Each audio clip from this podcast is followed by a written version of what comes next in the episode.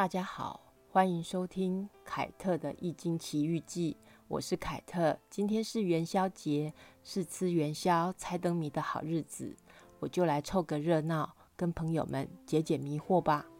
那天，我和专科的学妹在咖啡厅相遇，热情如火的她见到我就抱着我喊“学姐”，接着就跟我加赖，然后她煞有其事、很认真的跟我说。学姐，我知道会易经多少跟带天命有关系，我忍不住笑了。我不懂天命是什么。前面十二集易经故事发生的时候，我都是随意的念佛经，每天专心念佛经是从我父亲过世之后开始的。况且伏羲氏、周文王及孔子把易经精妙的诠释得如此有趣。我这把年纪学易经，都觉得和易经相见恨晚，怎么可以不学易经呢？因为有趣又能验证，我是真的非常乐在其中的。不过有一位七十多岁的算命老先生曾经说过，他做了一辈子算命的工作，像我这样的命盘的人没有几个，所以他打了三次电话来确认我的出生时辰有没有说错。一见面，他就直接问我有没有宗教信仰，比如说佛教、道教、基督教、天主教等。我说我只有偶尔烧香拜拜而已。老人家说：“哎呀，真是可惜呀！如果你有宗教信仰，而且有加入团体，现在的你可能就是圣严或是正言法师的位阶。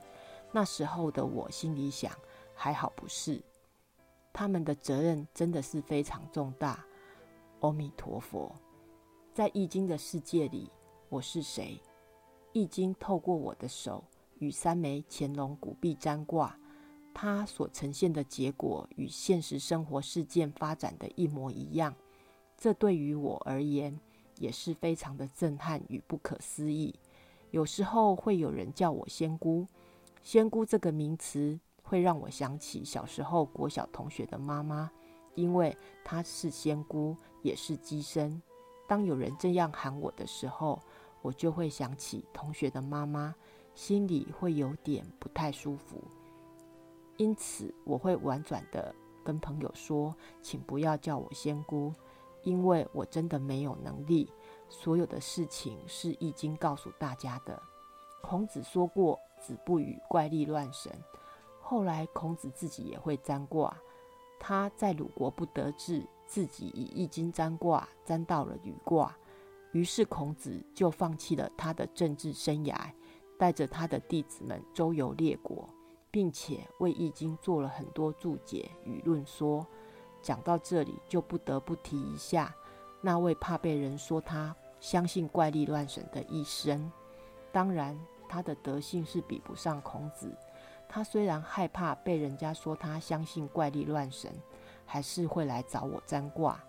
占了两年多的卦，有时候他还会跟我说：“我就是要来破你的卦。”其实破卦不难，卦怎么说，逆向操作就可以破卦啦。偏偏天不从人愿，卦的结果如期呈现，他自己被自己打脸。或许是因为常被自己打脸。当他达成自己想要的目的之后，就直接说我是鬼，隐藏了不诚挚的心而有所获得，这或许也是种福分吧。而我信守诺言，是鬼也好，是仙姑也罢，这份功课对我而言已经善了。而我是谁？经过这许多不可思议的易经经历，我很清楚，这不是我的人为操作、胡言乱语。我见证过更多不可说、不可说的奇迹，是易经历经数千年累积蕴含的智慧所展现出来的结果。而我所见证的不可说奇迹，在我读过无数次的《观世音菩萨普门品》中获得解答。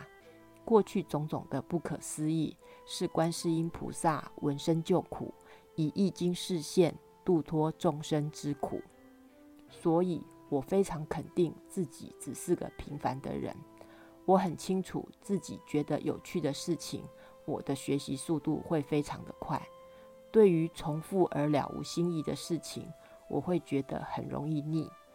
年轻的朋友谈星座，说我是八宫人中的八宫人，所以常被欺负。所有算命先生也都说我是小三命。人生至此，我依然是抵死不从，不当小三，坚持不破坏别人的家庭，殃及人家家里无辜的小孩。二则是我有洁癖，所以那些看到我就天线大开、武装备战的人，请不要担心。你们要的我没有兴趣。